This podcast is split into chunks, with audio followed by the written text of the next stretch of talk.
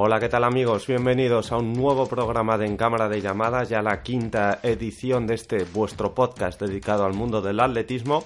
Una vez cerrada la temporada de aire libre, ya con los mundiales de Doha dentro de los libros de historia, toca hablar de la ruta, toca hablar de maratón. Otoño es sinónimo de asfalto un asfalto que en la temporada 2019 está trayendo grandes cambios, grandes marcas, grandes registros, grandes barreras rotas por el ser humano, pero también grandes polémicas. Y es de lo que vamos a hablar en este programa. Eliud Kipchoge fue capaz de bajar de las dos horas de maratón, primer hombre en conseguir superar esa mítica barrera en ese evento organizado por, por Ineos, el llamado Ineos Challenge, pero siempre con la duda de mm, qué pasa con las zapatillas, unas zapatillas que están trayendo mucha polémica por esa placa de fibra de carbono que traen incorporada y que realmente eh, estamos a la espera de saber si la IAF va a tener que regular o no eh, el uso de este tipo de material deportivo. No sabemos lo que pasará, pero lo que sí que sabemos es que vamos a explicar realmente todo lo que está sucediendo con esta polémica y también las grandes marcas que se están realizando los maratones de, que se están celebrando en este mes de octubre. Así que sin más delación, empezamos.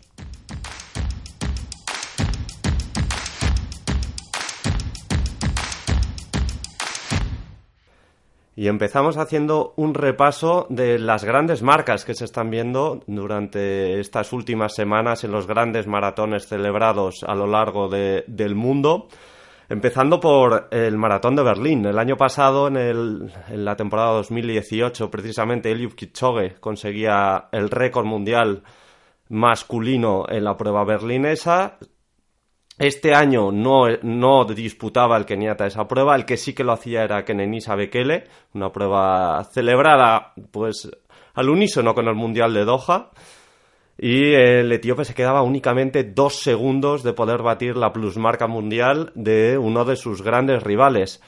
Dos horas, un minuto, cuarenta y un segundos. Pero es que Eliud Kipchoge estaba preparando ese evento celebrado en la ciudad de Viena, en la ciudad en la capital del país austriaco, en el parque de Prater, donde en una larga recta, ida y vuelta y de vuelta, con, una gran, con más de 40 liebres, consiguió bajar por primera vez de las dos horas en maratón un registro totalmente espectacular, una barrera que hasta hace un par de temporadas realmente no, se no pasaba por la cabeza absolutamente de nadie que pudiera ser batida en estos años y un récord que debido a, las características pues no cuenta dentro de la tabla de récords de la IAF. Pero eh, dentro de todo lo que llevó al evento y de, de todas las particularidades que, que en Viena se vieron el gran número de liebres que entraban, salían, un coche que llevaba el ritmo a través de un láser para que directamente no tuvieran ni que pensar, únicamente seguir su estela de cara a poder batir ese récord, esa barrera de las dos horas. Pero se puso y se ha puesto el foco, ya se venía poniendo en, en el último año más o menos, pero ahora es todavía más acuciado el hecho de las zapatillas. ¿Qué pasa con las zapatillas? Eh, lo primero que vamos a hacer es explicar un poco la tecnología, eh, realmente eh, por qué son revolucionarias, qué están haciendo y si realmente entran dentro de lo que estipula el reglamento de la IAF, que tiene que ser el calzado deportivo. Hablamos de este reglamento de la IAF y lo estipula en el artículo 143.2. Eh, haciendo un resumen de lo que es este artículo del reglamento de la IAF, lo primero que tiene que. El primer objetivo que tiene que tener una zapatilla es. Eh, el primero y el principal, proporcionar protección y estabilidad al atleta. Ese tiene que ser su principal cometido. Y, y es aquí donde entra la polémica de realmente si las zapatillas utilizadas por Kipchoge y la gran cantidad de maratonianos que corren para la misma marca que calza al plusmarquista mundial de la distancia, no deben de estar construidas de tal modo que proporcionen ayuda o una ventaja injusta. Es decir, el objetivo de la zapatilla nunca mm, debería de ser el objetivo principal el conseguir una ventaja solo por el hecho de, usar la zapatilla, sino tiene que proporcionar pues esa protección, esa estabilidad, esa mejora, por supuesto, de materiales de cara a que eh, los atletas puedan seguir mejorando sus marcas. El problema está en que, claro, hay una gran diferencia entre usar ese tipo de zapatilla o otro tipo, de zapatilla de otra marca dentro del mercado. El problema reside en que todavía la IAF no se ha pronunciado, se están haciendo una gran cantidad de marcas con este tipo de calzado, se ha batido eh, los récords mundiales masculinos, se ha batido, y luego hablaremos de ese récord de Brigitte Kosgei en el maratón de Chicago en la prueba femenina. Entonces, claro, la IAF tiene que tomar cartas en el asunto. ¿Es válida esta tecnología? que no, no decimos que no pueda ser válida. Si el reglamento estipula que no o, se hace una revisión de este artículo porque realmente se ha quedado anticuado, que puede ser, o estipula que entra dentro de los parámetros que ahora mismo el reglamento de la IAF eh, estipula que tienen que seguir el material del calzado deportivo, pues oye, adelante. Pero claro, ahora mismo, tal cual está redactado el artículo, choca con eh, la manera que tiene la marca en cuestión de vender su zapatilla. Y es que, claro, ya en el propio nombre te indica que vas a tener una mejora del 4%, solo por el hecho de montar ese, de calzar ese tipo de, de zapatilla. Entonces aquí es, yo creo que es la IAF la que tiene que plantarse y decir, eh, este es el criterio claro, este es el que hay que seguir, son válidas, no son válidas, esa ya será una decisión de la Federación Internacional, pero tiene que tomar una decisión y es ahí a donde vamos.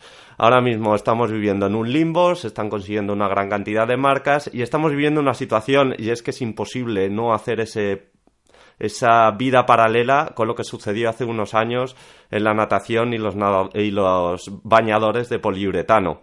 Poliuretano les permitía flotar más, parecía que iban sobre el agua, que nadaban unas velocidades vertiginosas y finalmente la Federación Internacional acabó por, por, prohibir ese material en el año 2010, pero claro, no todas las marcas que se hicieron eh, antes de ese año 2010 no se borraron de la tabla de récords. Entonces ha costado unos años y todavía alguno perdura eh, de cara a poder batir esas plus marcas. Pues puede suceder algo parecido que finalmente la Federación Internacional decida que las zapatillas no son válidas, pero que, que los récords sigan estando ahí, que luego, pues claro, va a costar muchísimo el poder quitar eh, de la tabla de récords esas, esas marcas realizadas con, con las zapatillas en cuestión. Esto no quita que eh, Eliud Kipchoge estuviera preparado para bajar de las dos horas de maratón y dada la facilidad que demostró en Viena de cara a batir esa plusmarca por muchas zapatillas que llevara demostró que está preparado de cara a poder eh, y bajar esa barrera de las dos horas en un maratón reglamentario con zapatillas, sin zapatillas, porque es un auténtico monstruo que desde que desembarcó en la prueba de ruta eh, no ha hecho más que ganar, ganar, ganar y ganar, con lo cual mm, polémica de las zapatillas aparte, el Kipchoge ahora mismo eh, está en un nivel perfectamente capaz eh, y lo tiene en sus piernas, no en, sus zapatillas, tiene en sus piernas el poder batir y bajar esa barrera de las dos horas de maratón. Quitando la polémica de las zapatillas, la verdad es que estamos viviendo un octubre realmente espectacular. Lo decíamos, a finales de septiembre Bekele se quedaba a dos segundos del récord del mundo de maratón. En esa misma prueba en Berlín, en la prueba femenina, también se ganaba con dos horas 20 a Sele Bekele.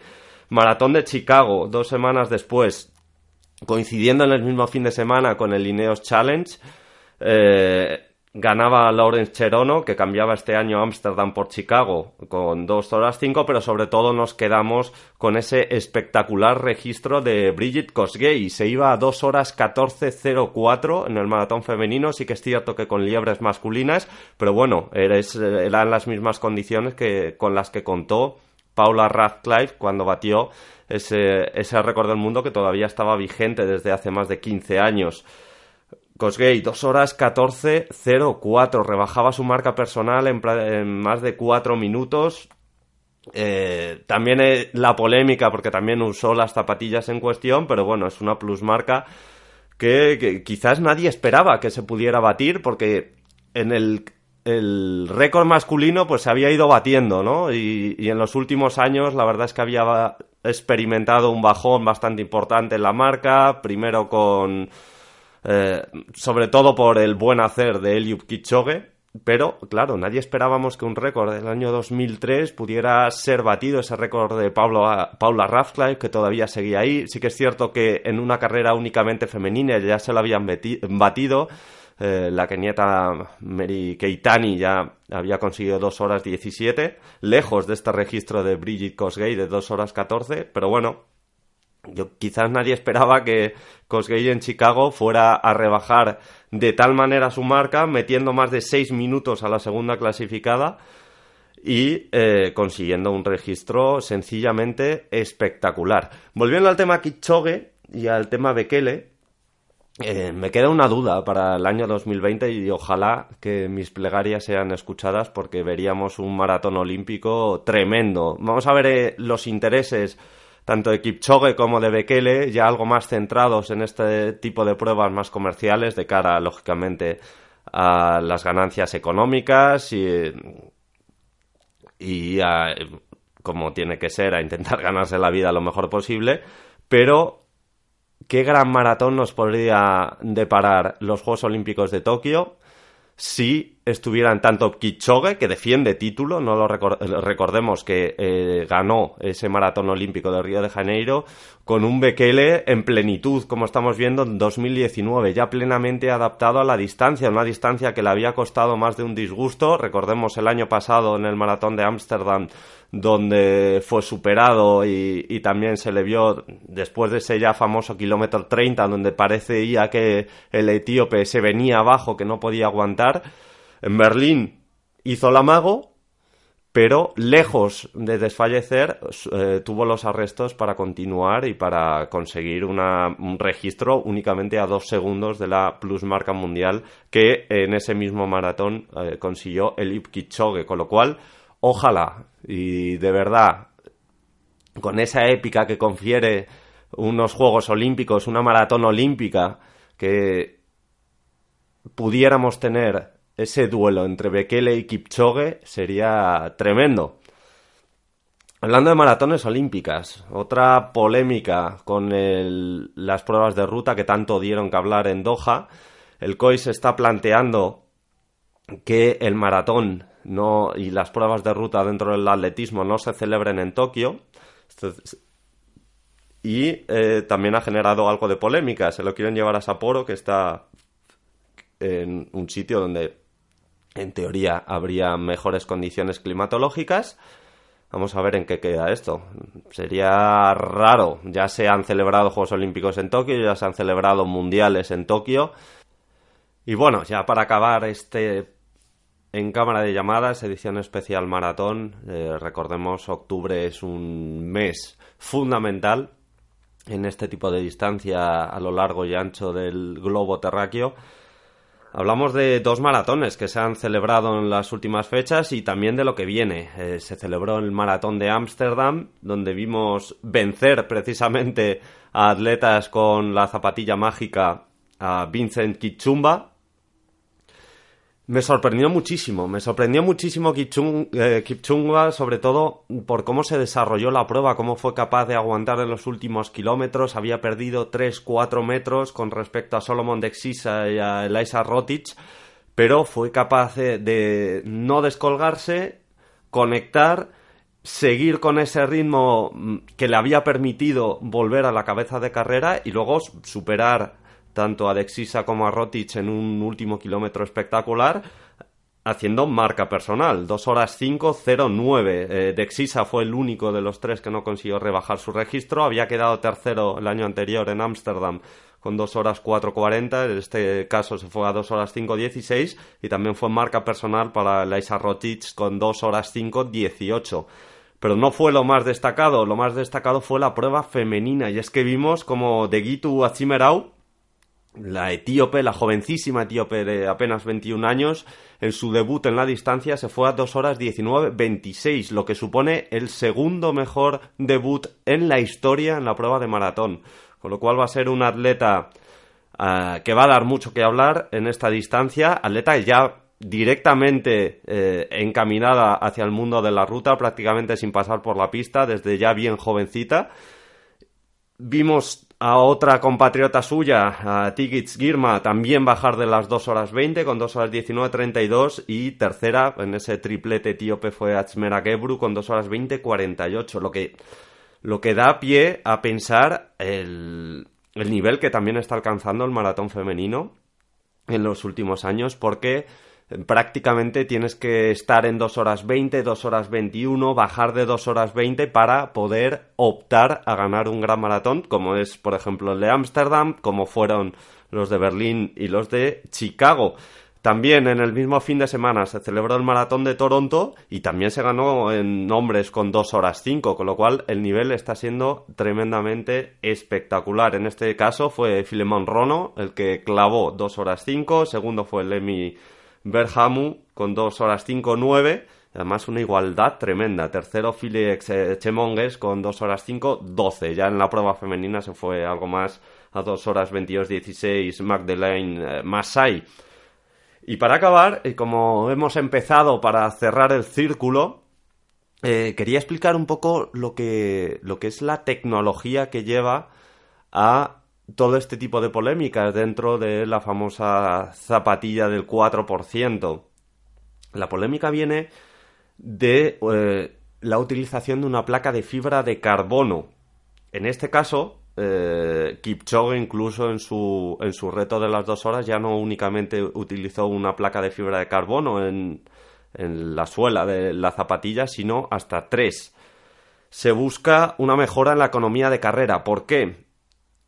Porque hay una reducción de gasto de energía, hay una mayor absorción en cada uno de los apoyos, con lo cual el deterioro muscular es inferior. De ahí también la facilidad que se les ve de cara a poder mantener el ritmo eh, en, y la gran cantidad de apoyos que hay en una prueba como en el maratón eh, de más de 42 kilómetros. Con lo cual, con menos energía, que requiere el atleta a la hora de correr, se genera un mayor impulso, se genera una mayor velocidad. De ahí que estás ahorrando energía, no te cansas tanto y dentro de esa técnica de carrera te permite ejecutarla mucho mejor y mantener un mayor ritmo eh, y una mayor frecuencia porque esa fibra de carbono, uno, está amortiguando tu golpe contra el suelo y encima te está devolviendo, con lo cual esa especie de efecto muelle que está llevando a la sospecha. Por lo tanto, la conclusión es clara. Ahora mismo el diseño de la zapatilla está pensado para una mejora clara del rendimiento, pero claro, es que es una fina línea, porque realmente toda tecnología está pensada para una mejora del rendimiento. El, el tema y es ese apóstrofe que veíamos anteriormente dentro del artículo 143.2, es que el objetivo principal no tiene que ser que proporcione una ayuda y una ventaja injusta. De ahí que la IAF esté mm, pensando y esté trabajando en una revisión de esta norma de cara a que sea lo que llaman una democratización del atletismo, es decir, que más o menos todos estén en las mismas condiciones y que no por el hecho de correr con un tipo de zapatilla o con otro te proporcione una mejora desorbitada, sino que sea el propio atleta con su trabajo, con su entrenamiento, el que marque el nivel y no si lleva una zapatilla u otra. por poner ya el cierre, ¿qué habría que hacer? Revisar esta norma. En el caso de que la norma indique que todo esto está muy bien, que es positivo, pues lógicamente ya, y ya lo están haciendo todas las marcas, pues tendrán que evolucionar en una tecnología que permita que todos los atletas más o menos estén en las mismas condiciones. Que no, pues habrá un problema de cara a saber si estas marcas que se han ido realizando tienen que ser válidas o no tienen que ser válidas. De momento no se pronuncia la IAF, se siguen haciendo grandes marcas en maratón y sigue una polémica que es intrínseca al atletismo. Siempre ha habido tecnología dentro del atletismo, siempre ha habido mejoras, ha habido mejoras en la técnica utilizada en las diferentes pruebas, ha habido técnicas que por peligrosas se han, se han prohibido, por ejemplo, el lanzamiento jabalina al estilo español de Miguel de la Cuadra Salcedo, puede ser un, un, ejemplo. Ha habido zapatillas, por ejemplo, en el salto de altura que, por creer que precisamente ayudaban eh, con una especie de suela con, eh, con un efecto muelle, también fueron prohibidas ha habido tecnologías que han tenido que variar eh, los elementos que se utilizaban para realizar las diferentes pruebas, por ejemplo, el cambio de materiales en el salto con pértiga, e incluso ha habido también cambios para asegurar la, la seguridad, valga la redundancia, dentro de una pista del atletismo, como el cambio de del punto de gravedad en la jabalina cuando ya se estaban superando ampliamente los, los 100 metros y prácticamente se estaba pasando el césped eh, de un campo de fútbol. Con lo cual, estos cambios siempre va a haber.